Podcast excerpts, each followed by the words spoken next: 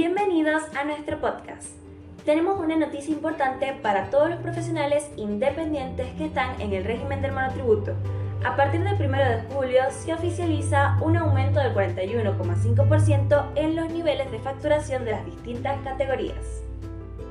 Esta decisión se tomó como respuesta a la creciente inflación y busca brindar un alivio a los contribuyentes manteniendo sin cambio la cuota mensual el decreto 315-2023, publicado recientemente en el Boletín Oficial, establece esta modificación. Veamos algunos de los ejemplos para entender cómo afecta a cada categoría.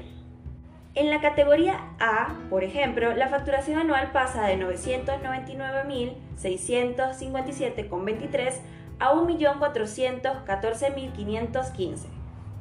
En la categoría D, el nuevo límite será de 3.655.963 en lugar de los 2.583.720 actuales. Por su parte, la categoría K, que es el tope máximo, experimentará un aumento de 8.040.721,19 a 11.377.620 anuales. Este incremento en las escalas de facturación se decidió para evitar que muchos contribuyentes tengan que subir de categoría y enfrentar cuotas más elevadas, o incluso quedar excluidos del monotributo por superar los límites vigentes desde principio de año.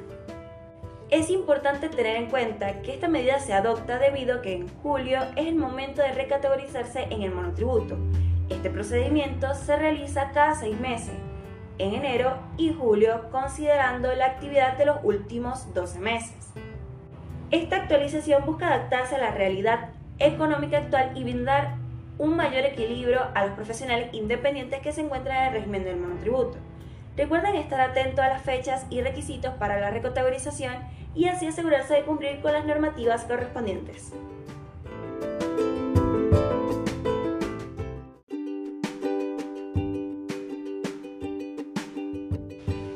Con nuestro podcast, les traemos otra gran noticia. La legislatura porteña ha aprobado una ley que promueve la rebaja de ingresos brutos en la ciudad de Buenos Aires. La propuesta recibió un total de 36 votos a favor, 21 en contra y ninguna abstención. A partir de esta ley se beneficiarán diversas actividades consideradas claves en la economía, como las productivas, constructivas, manufactureras e incluso operaciones relacionadas con ciertos títulos e instrumentos financieros. El gobierno porteño ha informado que el esfuerzo fiscal destinado a implementar esta medida alcanza los 38 millones, una inversión importante para fortalecer el desarrollo económico. Ahora bien, veamos qué actividades se ven favorecidas con esta ley. En primer lugar, se contempla reducir a cero la tasa de ingresos brutos para las actividades de producción primaria y minera que incluye la agricultura, ganadería, pesca, caza, civicultura y explotación de minas y canteras. En el sector de la industria manufacturera, que abarca la producción y elaboración de bienes, la alícuota se reducirá el 1,5% actual al 1%. Esto beneficiará a sectores claves como alimentos y bebidas, indumentaria y calzado, productos farmacéuticos, automóviles, metalúrgica y siderúrgica y electrodomésticos, entre otros. Por último, en el ámbito de la construcción y servicios relacionados se prevé una reducción del impuesto del 2.5% al 2% en los ingresos provenientes de instalaciones, materiales para la construcción, infraestructura, edificios y obras hidráulicas, entre otros rublos. Esta rebaja de ingresos brutos es una excelente noticia para fomentar la actividad económica y estimular la creación de empleos en la ciudad de Buenos Aires es un paso importante hacia el fortalecimiento de sectores claves y reactivación económica en la región.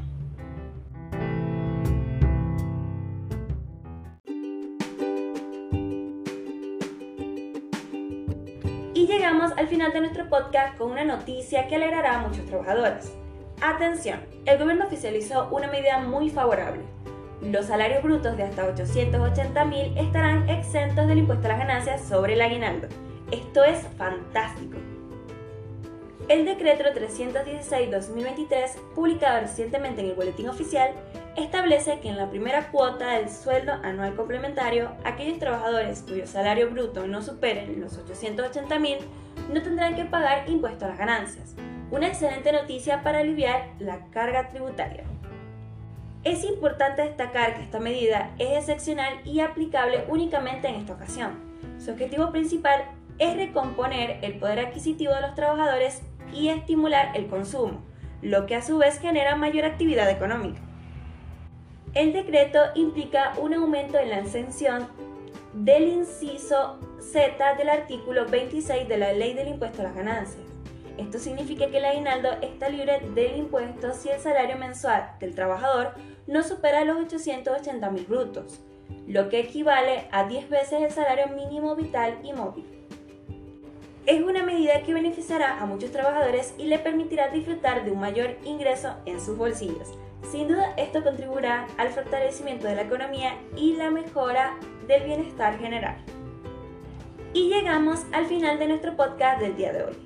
Esperamos que estas noticias hayan sido de su interés.